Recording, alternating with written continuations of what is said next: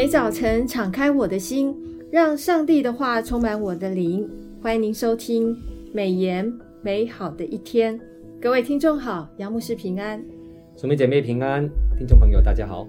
杨牧师平安，按着每日研经释义的进度，我们这周要结束耶利米书，是的，五十到五十二章，读了好久，而且进入新的这个新约圣经的书卷，就是帖撒罗尼加前书。了哈。那这个一样的，我们要挑选三个问题来请问一下杨牧师哦，五十到五十二章真的是到最后，是的，尾巴了，对。那我第一个问题想要请问一下杨牧师，就是耶利米书最后的巴比伦的审判，其实是在西底家在位的第四年，就透过使者把耶利米写的这个预言书哦，带到巴比伦念完了之后，用石头拴在书上，就沉到那个伯拉大河，了。那上帝对巴比伦的审判是要告诉以以色列什么信息？对于我们现代的基督徒又有什么提醒？很好的。呃，一个问题哈，在巴比伦倾覆前数年，上帝曾经两次借着先知耶利米预言，神必使巴比伦的官员、智慧人、领袖和勇士喝醉，他们会永远沉睡，不再醒起。这是五十一章的三十九节跟五十七节提到的。从历史看，巴比伦王国前几年，他已经是。饱受这饱受这个战争跟内斗之苦了，在这些年间，上帝的子民被教导要保持镇静，要相信上帝是完全的审判者，他必为你伸冤啊！五十一章的三十六节，巴比伦过去怎样使犹大被杀的人扑倒，现在巴比伦被杀的人也要如此的扑倒。虽然在尼布甲尼撒做王的时候，巴比伦共有双重城墙以巩固防御，啊，非常厚的两道的城墙。但先知说，说到巴比伦高雄的这个宝塔，啊，这个厚厚厚的城墙，还有建筑，还有宫殿，他们都很快成为废墟，哈。五十一章五十八节提到的，当时巴比伦攻陷了犹大的时候，西底家乃被被迫的前往巴比伦。显然是为了要向尼布甲尼撒王保证他的忠诚。之后，耶利米要巴路的兄弟西莱亚把巴比伦将灭亡的消息带到巴比伦，要大声的念给犹大贝鲁的百姓听。而且，等他一旦完成这项任务之后，就要用一块石头拴在树上，沉入伯纳大河。哈。以象征巴比伦就像那一本书卷一样，永不兴起，沉入大海一样。美言的作者刘心之牧师在十二月五号研经释义补充说，借借着这样的一个预告，巴比伦未来的光景是一蹶不振的，永无翻身之时。上帝要透过他对巴比伦的刑罚，告诉他们以及所有的世人。唯有上帝掌权，人的权势若不归主为圣，这样的权势哈，必将成为他们定罪的证据。若他们已经为上帝的态度，啊，这出于上帝的恩典的的能力，也将成为他们的荣耀。是，所以其实巴比伦除了尼布甲伊撒王以外，其他两个王好像时间都不是很长。是的，是。好，第二个问题，我想要请问一下杨牧师，就是耶利米书的最终章。最后一章，嗯，提到南国末代的约雅金王，他是当时唯一一位投降巴比伦的君王。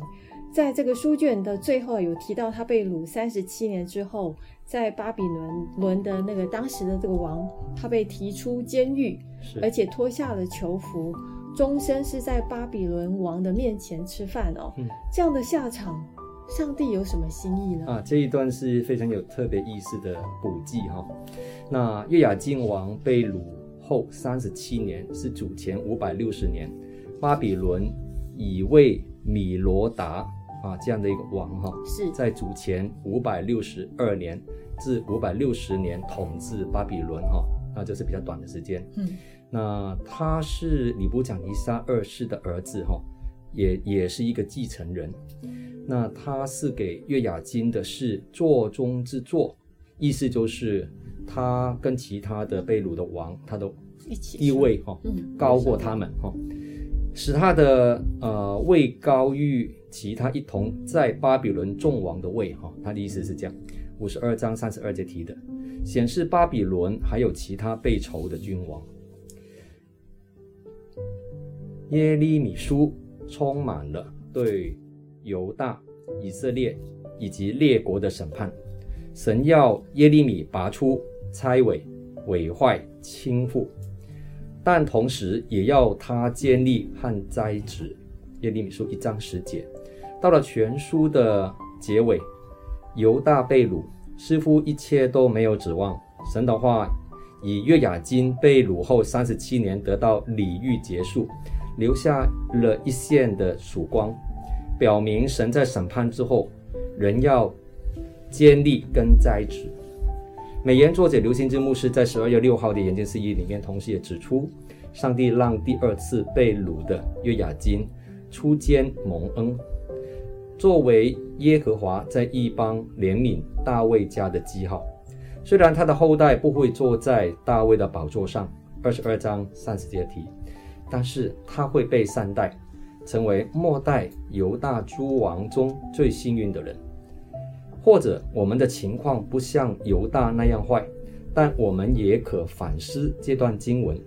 神昔日哈也不至于将犹大毁灭尽尽，给他们留下盼望。今天我们在自己的生活处境中，有看到上帝留下的盼望吗？是我们在耶利米书最后一章，竟然看到神给这个犹大的子民留下这么大的一个盼望哦。所以，我们反观我们现在的基督徒，不管遇到什么样的难处，都还是要想，就是上帝是守约、是慈爱，慈爱的，而且是怜悯我们的。所以，我们只要是心意对准向上帝的话，其实我们还是啊、呃，会有一个这个上帝必会指引我们一条路的。阿门，阿门。那第三个问题，我想要请问一下杨牧师，就是《铁萨罗尼迦前书》的作者是使徒保罗。那新约中，保罗总共写了十三卷书信，哈。嗯。那这卷书的写作的背景跟目的是什么？是啊，这卷书是非常有啊。很早期的保罗的作品之一哈，嗯，那帖撒罗尼迦这个地方呢，其实是在现在的希腊东北的萨罗尼迦啊，萨罗尼克哈，那如果用用另外一个英语的发音是萨罗尼克，它是一个商业繁荣的港口。这个城市旧址哈，原名叫做铁儿迷啊，Fermi，意思就是热。冷热的热的意思，大概是因为附近有温泉啊，台湾有很多的地方有温泉哈，因为有温泉得名的。亚历山大大帝手下有一名将军叫做卡申达，他重建了这个城市，并以其妻哈，就是他的太太帖撒罗尼加的名字来为这个城市来命名。在主前三百年，他已成为。马其顿的一个重镇。主前一百六十七年，罗马人占领了马其顿，设为帝国的一省，变成马其顿省了哈，并以帖撒罗尼迦为他的首都。主前四十二年，更立帖撒罗尼迦城为自由的城市。什么意思呢？就是住在里面的居民有帝国公民权，可以自己来选政府哈。那。这个城市除了政治上有这么重要的一个关键的地位之外，因为位于沟通啊、东西的罗马管管道哈，就是官员走过的这些道路，也连贯了南北通往多多瑙河流域大道的交汇点，成为当时候的连接巴尔干半岛西海岸与意大利以及罗马的重要贸易转口站。帖撒罗尼迦当时有人口多少人呢？大概是二十万，其中包括一些的犹犹太人哈，还有当地居民，大部分都是希腊人。帖撒罗尼迦教会是建立于保罗第二次布道旅行的时间当中，哈，就是由保罗、希拉啊，还有提莫泰来建立的。它是继腓利比建立教会之后，在欧洲设立的第二间教会。保罗与希拉、提莫泰到了帖撒罗尼迦这个城市，曾经一连三个安息日，在犹太人的会堂与他们辩论，讲解基督的受苦、死里复活，就是《使徒行传》十六章一到十节，《使徒行传》的十七章十四、十五节。有许多敬虔的希腊人、尊贵的妇女信了耶稣啊，引起犹犹太人的嫉妒，并结果啊，制造暴动，迫使保罗以及他的同工短短三个礼拜左右就离开了啊这个地方。使徒行传十七章的一到九节，保罗这个时候的心情很像是被迫与子女分开的父母一样，这么样的焦急。帖撒罗尼迦前书二章十七节提到，一心挂念这段时间又没有牧羊人哈，没有牧人牧人，又遭受外来苦害的新教会，在正道上真的能够站立得住，生存下去吗？他到了哥林多之后，听到同工提摩太带回来的好消息，什么好消息呢？他知道帖撒罗尼迦教会的信徒在保罗离开之后，仍然的继续长进。就是帖撒罗尼迦前书一章三节、九节、十节，第三章的六到七节提到的，成为马其顿、亚该亚宗教会的楷模啊，就是一章七到八节提到的。保罗立刻写了这封帖撒罗尼迦前书，带着是一个奖励的心哈，以及有教导的一个目的哈的一一封信件，一封一方面是要兼顾信徒的信心，要他们行事端正。努力工作，力力求过圣洁的基督徒生活。另外一方面，保罗知道教会里面对基督再来也有一些的误解。有人认为基督马上就要回来，他们的亲人却在基督回来之前过世了，令他们为死去的人担忧。保罗写信答复信徒关于基督再来的问题以及其他相关的问题，再去提醒他们要持守复活的盼望。帖撒罗尼迦前书四章十三到十八节提的。并要时刻警醒啊，过日子。是，所以帖撒罗尼迦这个是一个牧养的书信。啊，它也是一个教导跟门徒训练有关的一个。门徒训练还有牧养，还有牧养的，是是。所以其实对于我们在教会的所有的弟兄姐妹是非常重要的一卷书信。是。所以请大家千万不要错过。是。我们从这个时间点一直，因为这个这两卷书竟并不是很长。是。对，所以相信大家就是持之以恒，跟着每日研经释义的进度，我们就可以把这个门徒训练。还有牧养的这个书《铁萨罗尼迦前后书》可以顺利的完成，所以我们还是要请大家务必是要跟着我们的进度一起来研读。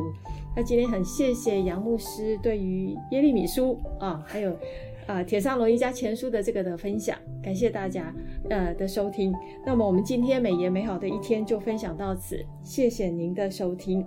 愿上帝的话语丰富充满我们的生活，使大家福杯满溢。